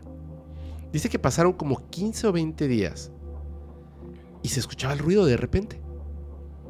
Y se escuchaba que estaban tirando tierra sobre el techo de su casa. Cada vez que pasaba esto, se levantaba y salía. Hasta como que ya no le da importancia porque salían, no había nadie, se volvía a meter. Pero que dice que no fue la única que, los, que llegó a escuchar este ruido. Una noche le contó a su abuela lo que escuchaba por las noches. Y la abuela, cuando escuchó esto, le sugirió que hiciera un secreto. ¿Un secreto? Un secreto. Dice que el secreto es así como le llaman a los trabajos o amuletos Ah, ok. en esta familia. Entonces, el secreto o amuleto que hizo, o trabajo, por así decirlo, Ajá. como un proceso de limpia, es el siguiente. Tenía que poner un cubo de agua tibia debajo de su cama con un puño de sal de mar. Ok. Entonces, lo tenía que dejar ahí toda la noche. Este, pues, cubo, caso, con agua tibia y con sal de mar, un, puñado de sal de mar. Entonces ella llegó a su casa, tomó agua tibia, un puñado de sal de mar en, en un cubito y lo puso abajo de su cama. El ruido no apareció. Y así estuvo un tiempo en el que todo estuvo con muchísima tranquilidad, muchísima tranquilidad. Entonces, un día mandó a sus hijas a limpiar la casa. Y sus hijas, pues se pusieron a limpiar la casa. Y de repente encuentran debajo de la cama de la mamá, pues un cubo con agua salada. Ok. Lo vieron y como estaban limpiando y estaban barriendo y estaban trapeando, pues simplemente no sabían qué era. Tiraron el agua, lavaron el, el traste y lo dejaron así. Ella, cuando regresa a su casa, no sabe que quitaron el cubo con agua y sal de mar. Y entonces ella se acuesta a dormir normal, normal. Y entonces comienza a escuchar el ruido. Fum, fum, sobre el techo de su casa Otra vez la tierra. Otra vez. Y estaban así, pero dice que en esta ocasión el ruido ya no solamente era tierra, sino que se escuchaba tierra con piedras. Ya se escuchaba que era como mucho más fuerte, que caía y escuchaba las piedritas rodar. Rodar. Trac, trac, trac. Entonces pensó, cada vez que me levanto y salgo, ay, a ver quién está tirando tierra fuera de mi casa, bla, bla, bla, y salgo y no hay nadie, el chistosito, chistosita se esconde. Se le ocurrió algo. Me voy a levantar lentamente, sin hacer ruido, sin prender las luces, mientras escucho. Y así voy a descubrir quién está haciendo esto. Y así lo hizo. Se levantó poco a poco y llegó a la puerta de su casa. Y entonces, ya que estaba ahí, notó algo de movimiento debajo de su puerta. Y se asomó. Eran unas botas negras, pero de unos pies pequeñitos, ¿Como un niño? como un niño. Como si hubiera un niño allá afuera, con unas botitas negras. Pero obviamente las botitas estaban apuntando en dirección de la casa. O sea, hacia la, hacia la puerta, pues. sí, estaba parado allá afuera de la puerta. Uy. Y ella lo estaba viendo a través de este espacio amplio que había eh, entre la puerta y el suelo. Y se extrañó, pensando, ¿quién es este niño que está jugando tan tarde en la calle? Debería estar en su casa. Así que entonces abrió una ventanita que tenía la puerta, en lugar de una mirilla, Ajá. tenía una, una Como un cuadrito. como un cuadrito ahí lo abrió para asomarse a ver a este niño y lo que vio la aterrorizó vio una figura pequeña sin cara Uy. oscura llevaba un extraño sombrero pero lo más terrorífico es que sobre su espalda sobre sus hombros llevaba un ataúd ¿Un ataúd? un ataúd de niño, O sea, el niño llevaba cargando un ataúd de niño. un pequeño ataúd, que claramente era el ataúd para un niño, Chiquito. chiquitito, chiquitito, y con la otra mano la metía dentro del ataúd, tomaba tierra Ay, no. y lo aventaba al techo de su casa, y metía la mano y tomaba tierra y lo aventaba al techo de su casa. Ella se asustó tan fuerte, tanto, que se desmayó. No, pues cualquiera. Ya, pues después ya de- despierta al día siguiente, le contó a sus familiares lo que había visto. Y todos estaban extrañados. Así que fueron con el padre de la iglesia. Y él hizo unas oraciones en la casa. Hizo unas oraciones con ella y se fue. Terminó su trabajo. Listo. Después de que el padre hizo estas oraciones, el ruido no volvió. Y uno pensará, pues hizo su trabajo. Claro. Y pasó un año. No vio nada extraño, no escuchó nada raro. Durante ese tiempo, ese año, esta señora quedó embarazada y dio a luz a un varón que nació en el año de 1995, al cual le dio el nombre de Cristian. Pasó un tiempo, pasó más de un año. Cero ruidos, cero cosas extrañas. El bebé ya tenía un año y siete meses de edad. Y su mamá lo dejó sentado en su andador. El bebé se estaba comiendo un helado que le había regalado su madre. Ella lo dejó ahí comiéndose su heladito porque ya se iba a meter a bañar. Y así lo hizo. Y el bebé se quedó ahí, comiéndose su heladito. De repente, ¿recuerdas que te dije que este lugar está en una pendiente? Sí. En la pendiente, un coche sin frenos cayó. Y literalmente entró a la casa. En el accidente, el automóvil le quitó la vida al bebé. No. Destruyó la casa.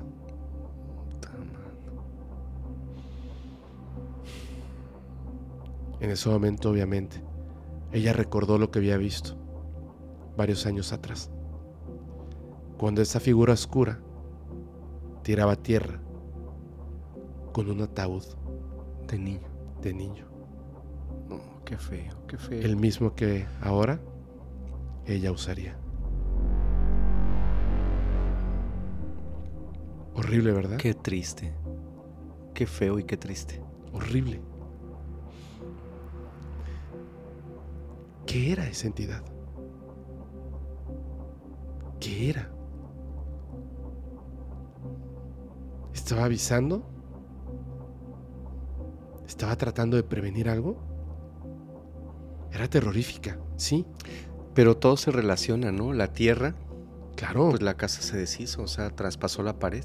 Están al lado de un cementerio, Ajá. pero ya estaba enterrando algo. O sea, ya estaba predestinado a ocurrir. ¿Se pudo haber evitado? No sé. No creo. ¿Cómo sabrías eso, no? no? No tienes idea de que un carro va a entrar ahorita por aquí. Pero ni de chiste. Ni de chiste. No lo sabes. Ni siquiera lo intuyes. Tremenda historia. Tremenda, terrorífica, triste, dolorosa. No, pobre persona, ¿eh? De verdad. Yo creo que... Híjole, pues seguramente está escuchando la historia quien, quien la mandó. Este... Gran historia, por cierto. Gracias por compartirla, pero sí. Sí. es muy fuerte, es muy fuerte. La verdad es que sí, pues le damos todo el respeto que se merecen las historias. Claro, Y agradecemos que las compartan con nosotros, pero sí es una historia muy triste. súper muy triste. fuerte. Por eso no quería que la fueran a escuchar Sí, personas impresionables o, o niños, Sí. niñas, etcétera. Sí, sí, sí. Porque lo, lo asombroso de todo eso es que es real. Que alguien lo vivió. Que alguien tuvo una pérdida. Así es. Pues nada más es tomarlas con mucho respeto, Sí, sí, así es. ¿no? Adelante, nos vas a contar una historia más. ¿verdad? Una última. Venga. Mira, esta historia. ah, eh, esta historia la a- hace unas horas, antes de que empezáramos, la terminé de, de arreglar. Solamente la escribí porque quería recordar los detalles que me habían contado. Ok. Esta historia pasó en una familia cercana a mi familia. Ok. No son familia de nosotros, Familia cercana a tu familia. Sí, es nada una familia cercana. Serían dar muchos detalles, pero no, no vienen al caso. Es una familia que es muy cercana a la nuestra. Ok. ¿ok? Eh, pasó hace ya muchos, muchos años. Eh, esta, esta familia era un matrimonio. Primero fallece la, la señora, o sea, la, la esposa de este señor, y este señor se queda solo con sus hijos, pero para cuando su esposa fallece, sus hijos ya eran hombres, o sea, ya estaban grandes.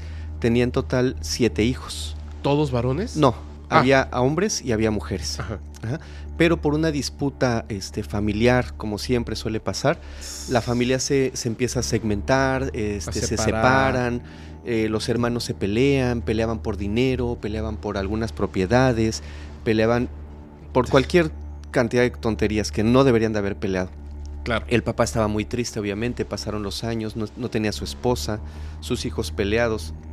Él mucho tiempo trató de unirlos, trató de acercarlos a, a él, trató de que entre ellos no estuvieran peleados, pero la verdad es que todos lo trataban muy mal. El papá terminó pues viviendo solo, vi- eh, viviendo solo, viviendo pobre, este, ¿En serio? a veces no comía, a veces no, no, no- no- ni siquiera se bañaba en semanas. No manches. Este, o sea, el señor la pasaba mal sí, realmente. claro, ya estaba depresión y todo ahí. Se acercaba a sus hijos, trataba de, de pedirles ayuda, trataba de, al final todavía trataba de unirlos, O sea, trataba de que, de que pues esas diferencias que tenían, pues se perdieran, ¿no? Y empezaran a, reunirse nuevamente. Pero ellos siempre fueron muy groseros con él. No lo visitaban, no le ayudaban económicamente, no le llevaban comida. Entonces, pues pasó lo que, lo que tenía que pasar. Eh, este señor fallece, fallece en la pobreza, fallece en condiciones muy deplorables. Y esa fue la única, la única ocasión en que sus hijos se volvieron a juntar. Y parte de la familia que pues no tenía nada que ver, pero se acercaron a, estas personas porque, por el fallecimiento del señor. Entonces se, se juntan los hijos, hacen el sepelio, lo llevan al, al panteón lo sepultan, discuten en el cementerio, vuelven a pelear ahí, este, se vuelven a decir de cosas, o sea, estando su padre a unos metros de ellos enterrándolo, ellos terminan discutiendo, creo y no creo equivocarme, terminaron a golpes en el cementerio algunos de ellos, o sea, hicieron malas cosas, ¿no? Desde el mm. principio. Sí fue muy triste, sí fue algo que, que marcó mucho a esa familia, los marcó bastante, los marcó de por vida todo lo que pasó. Entierran al papá, pasa el tiempo y en uno de ellos, en uno de sus hijos, entra el remordimiento. Dice, no, sí, o sea, sí nos portamos mal con mi papá, ni siquiera en el, en el panteón le tuvimos un respeto, eh, sí me siento mal, me siento culpable. Entonces él decide muchos meses después pues visitar a su papá, le lleva unas flores, este, toma su moto, se va al panteón, lo visita, hace una oración, se queda un ratito ahí, trata de como platicar con él, ¿sabes? Como cuando pues si has ido algún cementerio, pues tratas de hablar con esa persona, de hacerle una oración. Él lo hace, sale del cementerio, se sube a su moto, se va y dos cuadras adelante lo avienta un. lo aventó un tráiler y falleció al, momento. Entonces hacen lo que tenían que hacer, o sea, entierran a esta persona, etc. Pasan los meses y otro de los hermanos decide visitar la misma, la misma, este, a su padre, a su padre. Todo esto pasó en el Panteón Dolores, que está en la Ciudad de México. De hecho, el señor sigue enterrado ahí. Ok. y ahí mismo están, este, pues parte de la familia que, que a través de los años pues ha ido, se, ha ido falleciendo. Ahí, ahí tienen como una especie de, de cripta familiar, se le llama. Sí. Va un segundo hermano a visitar a su papá. Este segundo hermano, ya, eso ya habían pasado varios meses. Este segundo hermano va, le lleva igual flores, etcétera, hace sus oraciones, lo que sea, sale del panteón en ese momento eh, decide hacer un viaje unas semanas adelante a Acapulco. En el trayecto de México a Acapulco, una de las llantas se desprende. Él iba solo, o sea, fue un viaje de, trabajo, de negocios. Se desprende una llanta, el auto eh, se voltea y fallece también. Verde. Entonces, en la familia se empieza a diseminar la, la teoría de que cada que uno de los hermanos visitaba la tumba de su padre, iba a morir. Entonces dijeron, es que ya, o sea, dos veces ya no es coincidencia. Pasa el tiempo y deciden no volver a ir a la tumba. Deciden ya, ninguno de los, de los cinco hermanos que quedaban se, se animaba a ir a ver a su papá. Durante el periodo en que ellos decidieron no hacerlo, todo normal. Pero uno de ellos, que en ese momento era el más joven de los cinco que quedaban, empezó a decir, no, pues que son tonterías, es que esto no es cierto, son dos coincidencias, pero pues este, eh, no pasa nada, etc. Y le dijo, se los voy a comprobar. Yo voy a ir con, con mi papá, voy a dejarle sus flores, voy a visitar a mis hermanos y no va a pasar nada. Efectivamente, fue al Panteón Dolores, dejó las flores, etcétera, etcétera, sale del panteón y no pasó nada. O sea, no pasó nada. Pasaron varias semanas, inclusive creo que pasó hasta un mes, mes y medio. Y una noche cuando él sale de su trabajo, él trabajaba de, o sea, trabajaba ya muy noche, salía muy noche, salió aproximadamente entre 10, 10 y media de su trabajo. Él trabajaba ahí por la colonia Guerrero, no sé si más o menos ubican, pero está relativamente cerca del centro de la ciudad. Se mete por una calle y ve como un hombre de negro viene directo a él. Se saca de onda pero no hace caso. Justo cuando el hombre llega a él se le para de frente y le dice dame todo lo que traes. Uf. Dame todo lo que traes. Y le saca un, un cuchillo. Era día de quincena, había recibido su dinero, su reloj, etc. Le dice, no te voy a dar nada. Dame lo que traes. En ese momento empiezan a forcejear, No manches. Y este no tipo- manches. le mete una, una puñalada en el abdomen. Le quita las cosas y corre. Esta persona se empieza a marear, cae al piso, trata de pedir auxilio, no hay nadie que lo auxilie. En ese momento se acerca una persona, él empieza, él empieza a perder la visión De que está perdiendo sangre. Sí, está perdiendo sangre, se está debilitando, se empieza a desmayar, cae al piso, empieza a perder un poco la visión, se siente mareado, el dolor. Entonces ve que viene una persona y le dice, ayúdame, ayúdame por favor. Se acerca esta persona, una persona bajita, un poquito gordita, se le acerca al oído y le dice, no me visiten. Y en ese momento se desmaya. Cuando vuelve a abrir los ojos, estaba en el hospital. Sobrevivió, pero esa persona bajita, esa persona gordita, era exactamente la figura de su padre. A partir de ese momento, y esto último, de verdad te lo digo de primera mano, a partir de ese momento, absolutamente nadie visita la tumba de ese señor. Eso tiene años, tiene muchos años, muchos años. Está muy feo. Casi se me sale el corazón. Este es, de Qué- verdad es una historia real y, Qué gran historia. y fue contada de, de primera mano por las personas que la vivieron. De hecho, te, te voy a ser honesto, no me la contaron a mí, Ajá. en algún momento se la contaron a mi mamá Mm, y mi mamá fue quien me la, me la contó hace ya mucho tiempo a mí. Después tuve oportunidad de hablar con uno de los hermanos hace ya mucho tiempo, este, que se acercó a mi familia para saludar, etcétera. Y pues con la curiosidad yo también, con todo respeto, pero sí pregunté, oye, ¿es verdad que pasó esto con tus hermanos? Me dijo, no, sí. Dice, al día de hoy, por nada nos paramos en el Panteón Dolores, ni pasamos por fuera. O sea, a ese grado le tenemos miedo. Y mi hermano que sobrevivió al, al asalto, este, pero Me- ni de chiste. menos. O sea, la advertencia fue clara. no me visiten. Ajá. Qué bruto. Sí está feo, ¿no? Sí, está, está, está muy feo, pero es una gran historia. Pues Está bárbara.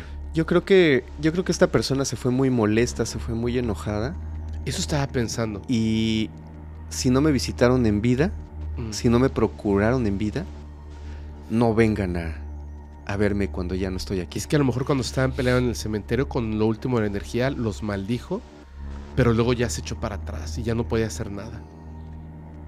Pues a- así como él lo describe, así como él platicó, no creo que se haya echado para atrás. Yo creo que sí se fue enojado. Es que al decirle no me visiten, sí, tienes razón. tienes Pero razón. es que cuando él lo, platica, fue así de enojado, o sea, me lo dijo molesto. Ya, no me visiten. Ya, no vengan. No me visiten, ya. Wow. Wow. Ay, Fer. Las pesadillas van por parte de Fer, ¿eh? Qué barbaridad. Este, amigo, voy a, a leer este texto, este texto final, si me lo permites. Claro, claro. Eh, hablando de cementerios, voy a leer este, este texto final con el que vamos a cerrar estas historias de este tercer capítulo de Insomnio en su, nueva, en su nuevo formato, que ahora es como pues, es un podcast. Y eh, dice lo siguiente. El cementerio yace silencioso bajo el manto oscuro de la noche, donde las lápidas se alzan como testigos de la eternidad.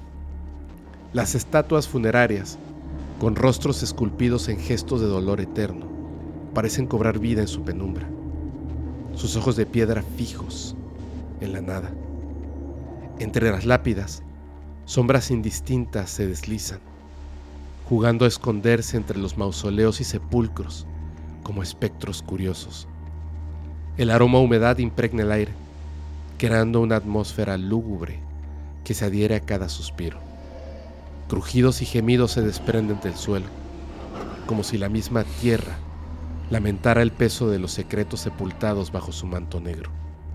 Y sí, aquí es donde todos llegaremos irremediablemente, algunos a descansar y otros a sufrir por los errores cometidos en vida, penando por toda la eternidad.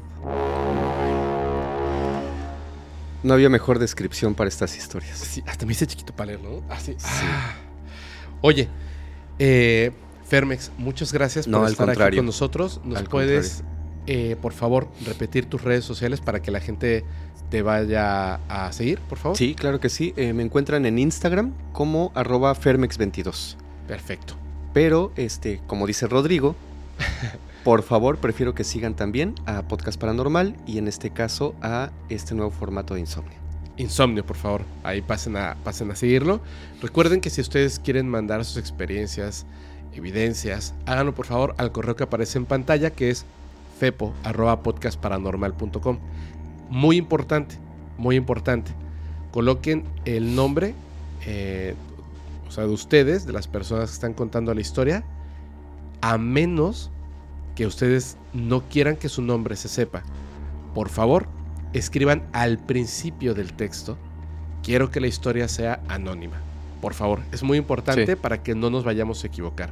Por favor, pónganlo así en mayúsculas para que no nos vayamos a equivocar. Entiendo que hay ciertas historias, como en este caso lo acabas de contar, que no vas a decir el apellido de la familia, no, no. etcétera, ¿no? Sí.